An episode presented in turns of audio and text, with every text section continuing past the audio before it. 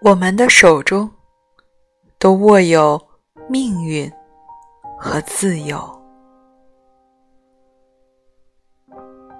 人一定要有一个永远不会舍弃的爱好，不管是唱歌、跳舞、弹琴、绘画、钓鱼，还是其他什么东西，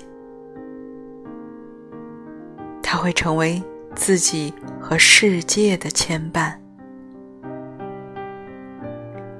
情感脆弱的人尤其应该如此。一旦受伤，人经常会躲避进自己的世界里。如果这个世界空旷寂寥，人会很容易陷入虚无缥缈的想象。可如果这个世界是一座图书馆，或者一家游乐场，那治愈伤痛的时间。会觉得轻松很多。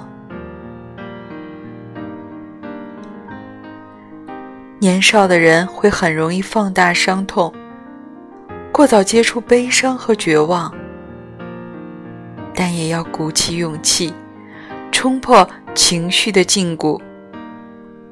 要知道，懦弱的人迟早被黑暗吞噬。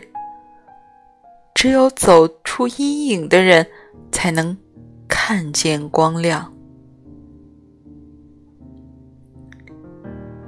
毕竟，人的成长速度不同，前进的方向也彼此相异。随着时间的流逝，其中难免要产生不协，所以才会遇到摩擦。分离、争吵，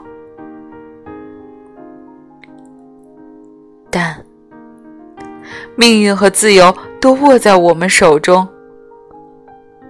如何面对和选择，都取决于个人。因为只要别轻易放手，一切就还来得及。